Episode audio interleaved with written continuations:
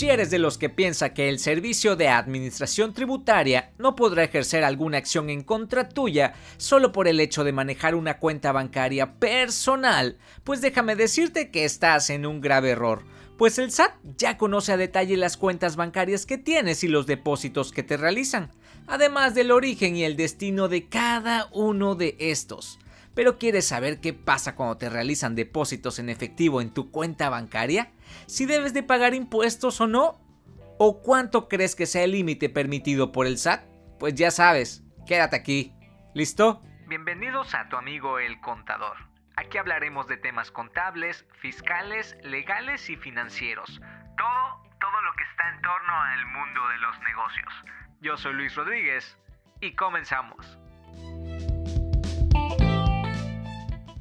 Un pensamiento muy común que tienen mis clientes es creer que el SAT únicamente te puede fiscalizar la cuenta bancaria donde tienen los ingresos de su negocio.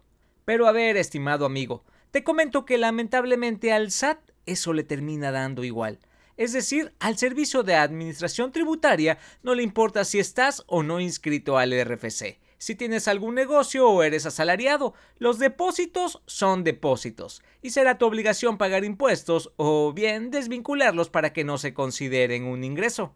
Pero también debemos tener en cuenta que existen varias razones por las que otras personas nos depositan a nuestras cuentas bancarias. Por ejemplo, si eres asalariado y recibes tus pagos cada quincena o semana según sea el caso, y tu patrón a lo mejor lo llega a realizar mediante depósito en efectivo, mm, no tendrías de qué preocuparte si ese depósito viene amparado por un CFDI de nóminas, ¿correcto? Y aquí recuerda que también tengo un episodio donde te hablo más acerca de este tema, de los CFDI de nóminas. Ok, por otra parte, también se puede dar el caso que estés inscrito al RFC por alguna actividad económica, es decir, que tengas un negocio o algo por el estilo y recibas depósitos en efectivo, porque a lo mejor alguno de tus clientes lo realizó de esa manera, pues aquí tampoco habría algún problema si ese ingreso que nos realizaron a nuestras cuentas bancarias lo amparamos con una factura o un CFDI de ingresos, ya sea a nombre del cliente o al público en general. ¿Va que va? Pero a ver amigos, empecemos por partes. Primero quiero definirte qué se considera un depósito en efectivo. Los depósitos en efectivo son aquellos que se realizan en moneda nacional o extranjera, en cualquier tipo de cuenta ante una institución del sistema financiero. Y también se van a considerar las adquisiciones en efectivo por medio de algún cheque de caja, aunque ese dinero entre o no a tu cuenta bancaria. Así que si tú eres de los que haces el favor de cambiar un cheque a tu nombre o bien te mandan a cambiarlo, pues ten mucho cuidado porque ante la institución financiera tú estás recibiendo ese dinero que fuiste a cambiar. Y el banco después deberá de informarlo al SAT. Recuerda que el secreto bancario dejó de existir en los años 90 y ahora, según el artículo 55 de la ley del ISR y desde el 2014, las instituciones financieras deberán de informar cada año el monto mensual acumulado de los depósitos de sus clientes cuando sobrepasen los 15 mil pesos. Pero también comentarles que por regla miscelánea a partir de este 2021, ese informe por parte de los bancos deberá de ser de forma mensual. Pero a ver, quiero que quede muy clara esta parte. Recuerden que esos 15 mil pesos de los que les hablo es por institución bancaria. Es decir, si tengo una cuenta en Bancomer, Banamex y Santander, podré tener un monto máximo de 15 mil pesos de depósitos en efectivo por cada una de estas cuentas. Pero ¿qué pasa si por ejemplo en Bancomer tengo tres cuentas distintas? Pues ahí va a cambiar la cosa, ya que por esas tres cuentas de Bancomer deberé de tener un monto máximo de 15 mil pesos de depósitos en efectivo, pues recuerda que es por institución bancaria, ¿correcto?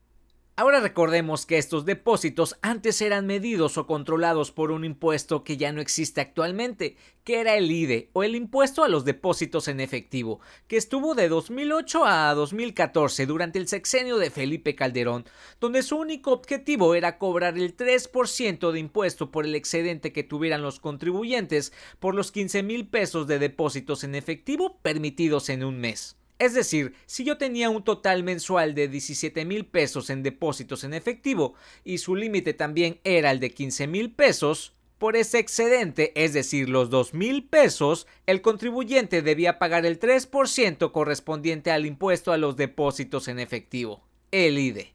Pero ya no existe este impuesto. Es por eso que ahora es medido por las instituciones del sistema financiero y posteriormente le pasará el dato al SAT. Ok, también comentarles que hay depósitos que a veces nos realizan y no necesariamente son ingresos, como las prestaciones de seguridad social o las que provienen de caja de ahorro, los viáticos, eh, los donativos que el contribuyente reciba de su cónyuge, padres o hijos. Entonces, si tuviste alguno de estos depósitos, no existiría la obligación de pagar impuestos. ¿Va que va?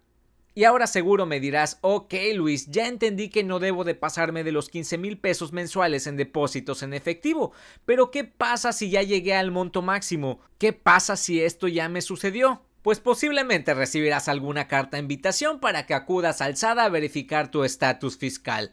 O a lo mejor el SAT ya está iniciando alguna revisión o alguna auditoría por las inconsistencias que haya encontrado sobre tus cuentas bancarias o hasta te podrá imponer algunas multas por no pagar los impuestos correspondientes por esos depósitos en efectivo. Bien, ¿ya quedó claro? Pues entonces, ¿qué quiero que te lleves de este episodio? Pues que únicamente deberás de recibir un monto máximo de 15 mil pesos mensuales en depósitos en efectivo. Y que si te pasas de este monto, el banco seguramente irá con el chisme al SAT. Y si estos depósitos que recibiste no se tratan de un ingreso, pues ahora será tu obligación desvincularlos ante el SAT aclararlos o bien esperar a que la autoridad te toque la puerta porque a lo mejor y nunca te requieran o a lo mejor tarden dos o tres años o a lo mejor lo hagan el siguiente mes, no lo sé, uno nunca sabe lo que piensa el SAT, pero sí es nuestra obligación saber qué estamos haciendo mal para corregirlo de inmediato. Va que va, entonces, ¿qué consejo te daría? Pues que por favor no prestes tu nombre en alguna cuenta bancaria. Y si vas a pagar en efectivo tu tarjeta de crédito, mejor lo hagas por medio de transferencia electrónica. O bien lo domicilies para que no entre dentro de estos 15 mil pesos. Y también ten mucho cuidado si cambias un cheque que ni siquiera va a ser dinero tuyo, porque recuerda que la institución bancaria le llevará esta información al SAT. Y tampoco quiero satanizar los depósitos en efectivo. Si estos se realizan de manera correcta y con una factura de respaldo, ya sea de CFDI de nóminas, de viáticos o de alguna venta que hayas realizado, no hay de qué temer. ¿Quedó claro? Y así hemos llegado al final de este episodio amigos. Espero haberlos ayudado con este tema tan común en nuestra vida cotidiana. Te recuerdo como siempre seguir mis redes sociales, estoy como tu amigo el contador. Yo soy Luis Rodríguez, hasta pronto.